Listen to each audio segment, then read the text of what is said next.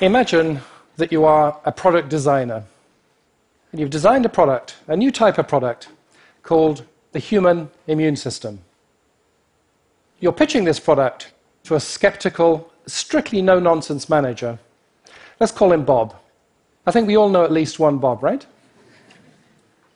How would that go? Bob, I've got this incredible idea for a completely new type of personal health product. It's called the human immune system. Oh, I can see from your face that you're having some problems with this. Don't worry. Uh, I know it's very complicated. I don't want to take you through the gory details. I just want to tell you about some of the amazing features of this product. First of all, it cleverly uses redundancy by having millions of copies of each component leukocytes, white blood cells before they are actually needed to create a massive buffer against the unexpected. And it cleverly leverages diversity by having not just leukocytes, but B cells, T cells, natural killer cells, antibodies. The components don't really matter. The point is that together, this diversity of different approaches can cope with more or less anything that evolution has been able to throw up. And the design is completely modular.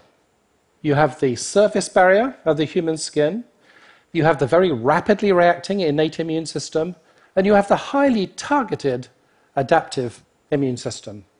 The point is that if one system fails, another can take over, creating a virtually foolproof system. I can see I'm losing you, Bob, but stay with me because here is the really killer feature. The product is completely adaptive. It's able to actually develop targeted antibodies to threats that it's never even met before.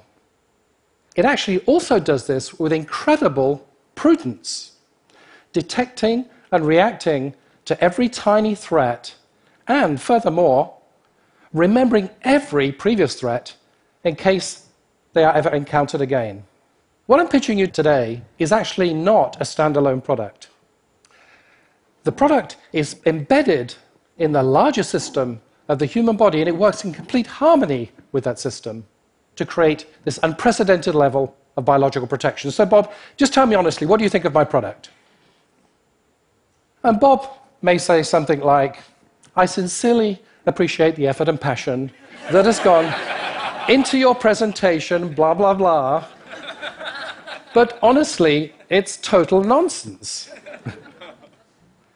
You seem to be saying that the key selling points of your product are that it is inefficient and complex.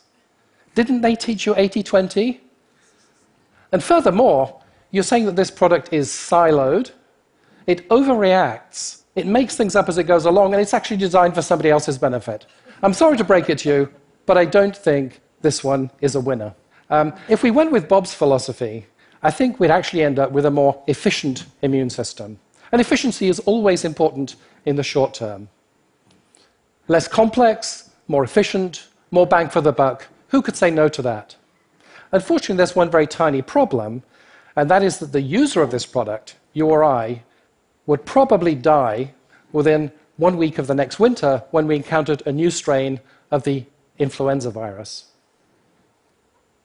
I first became interested in biology and business and longevity and resilience when I was asked a very unusual question by the CEO of a global tech company. And the question was what do we have to do to make sure that our company lasts 100 years? A seemingly innocent question, but actually, it's a little trickier than you might think. Considering that the average US public company now can expect a lifespan of only 30 years. That is less than half of the lifespan that its employees can expect to enjoy. Now, if you were the CEO of such a company, badgered by investors and buffeted by change, we might forgive you for not even worrying too much about what happens 30 years out. But here's something that should keep you awake at night. The probability that your company will not be around in five years' time, on average, is now a staggering 32%. That's a one in three chance that your company will be taken over or will fail within just five years. Let's come back to our tech CEO's question. Where better to turn for advice than nature, that's been in the business of life and death for longer than any company? As a lapsed biologist, I decided to immediately call a real biologist, my friend Simon Levin, professor of biology and mathematics at Princeton University. Together, we looked at a variety of biological systems, ranging from natural tropical rainforests through to managed forests and fisheries, and we asked ourselves the question what makes these systems resilient and enduring? And what we found was that the same six principles that we saw underpinning the miracle of the human immune system actually cropped up again and again, from redundancy through to embeddedness. In fact, we saw these principles not only in biologically enduring systems, we also found them being very characteristic of long lived social systems, like the Roman Empire and the Catholic Church, believe it or not. We also went on to look at business and found that these very same properties also characterize businesses that were resilient and long lived, and we noted their absence from ones which were short lived. Let's first take a look at what happens when the corporate immune system collapses. This beautiful building is part of the Shitennoji temple complex in Osaka, Japan. In fact, it's one of the oldest temples in Japan. It was built by a Korean artisan because at the time, Japan was not yet building temples. And this Korean artisan went on to found a temple building company. Amazingly, his company, Kongo Gumi, was still around 1,480 years later. In fact, it became the oldest continuously operating company in the world. So, how is Kongo Gumi doing today? Not too well, I'm afraid. It borrowed very heavily during the bubble period of the Japanese economy to invest in real estate. And when the bubble burst, it couldn't refinance its loans. The company failed, and it was taken over by a major construction company.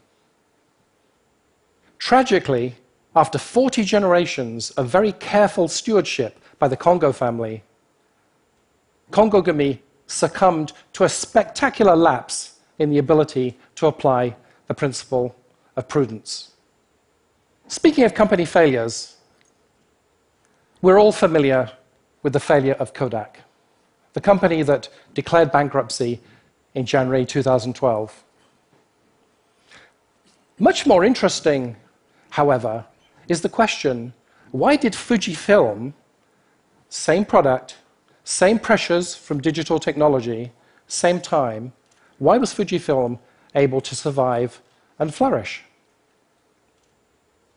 Fujifilm used its capabilities in chemistry and material science and in optics to diversify into a number of areas, ranging from cosmetics to pharmaceuticals to medical systems to biomaterials. Now, some of these diversification attempts failed, but in aggregate, it was able to adapt its portfolio sufficiently to survive and flourish.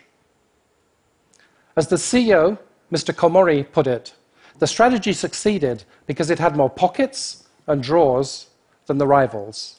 He meant, of course, that they were able to create more options than the rivals. Fujifilm survived because it applied the principles of prudence, diversity, and adaptation. A catastrophic factory fire, like the one we see here, completely wiped out in one evening the only plant which supplied Toyota with valves for car braking systems. The ultimate test of resilience. Car production ground to a screeching halt. How was it then that Toyota was able to recover car production? Can you imagine how long it took? Just five days. From having no braking valves to complete recovery in five days. How was this possible? Toyota managed its network of suppliers in such a collaborative manner that it could work very quickly and smoothly with suppliers to repurpose production fill the missing braking valve capacity, and have car production come online again. Toyota applied the principles of modularity of its supply network, embeddedness in an integrated system, and the functional redundancy to be able to repurpose smoothly existing capacity. Now, fortunately, few companies succumb to catastrophic fires, but we do read in the newspaper every day about companies succumbing to the disruption of technology. How is it then that the consumer optics giant Essilor is able to avoid technology disruption and even profit from it? And yes, technology disruption is not only a big deal in software and electronics. Essilor carefully scans the competitive environment for potentially disruptive technologies. It acquires those technologies very early, before they've become expensive or competitors have mobilized around them, and it then develops those technologies itself, even at the risk of failure or the risk of self disruption. Essilor stays ahead of its game has delivered spectacular performance for over 40 years by using the principles of prudence and adaptation. Okay, if these principles are so powerful, you might be thinking, why are they not commonplace in business? Why do we not use these words every day? Well, change has to first start in the mind. If we think back to our pitch to Bob, in order to apply the principles that underpin the miracle of the human immune system, we first need to think differently about business. Now, typically, when we think about business, we use what I call mechanical thinking. We set goals, we analyze problems, we construct and we adhere to plans, and more than anything else, we stress efficiency and short term performance. And don't get me wrong, this is a splendidly practical and effective way of addressing relatively simple challenges in relatively stable environments. It's the way that Bob, and probably many of us, myself included, process most business problems we're faced with every day. In fact, it was a pretty good mental model for business overall until about the mid 1980s when the conjunction of globalization and a revolution in technology and telecommunications made business far more dynamic and unpredictable. But what about those more dynamic and unpredictable situations that we now increasingly face? I think, in addition to the mechanical thinking, we now need to master the art of biological thinking, as embodied by our six principles. In other words, we need to think more modestly and subtly about when and how we can shape rather than control unpredictable and complex situations. It's a little like the difference between throwing a ball and releasing a bird. The ball would head in a straight line, probably towards the intended target, and a bird certainly would not. So, what do you think? Sounds a little impractical, a little theoretical, perhaps? Not at all. Every small entrepreneurial company naturally thinks and acts biologically. Why? Because it lacks the resources to shape its environment through brute force. It lacks the scale to buffer change. And it's constantly thinking about the tough odds for a startup to survive. Now, the irony is, of course, that every large company started off as a small entrepreneurial company, but along the way somewhere, many have lost this ability to think and act biologically. They need to rejuvenate their ability to think biologically in order to survive and thrive in today's environment. So let's not just think about short term performance. Every company I know spends plenty of time thinking about the central question of strategy how good is our competitive game? In addition, let's also consider the second, more biological and equally important question how long will that game last? Thank you very much.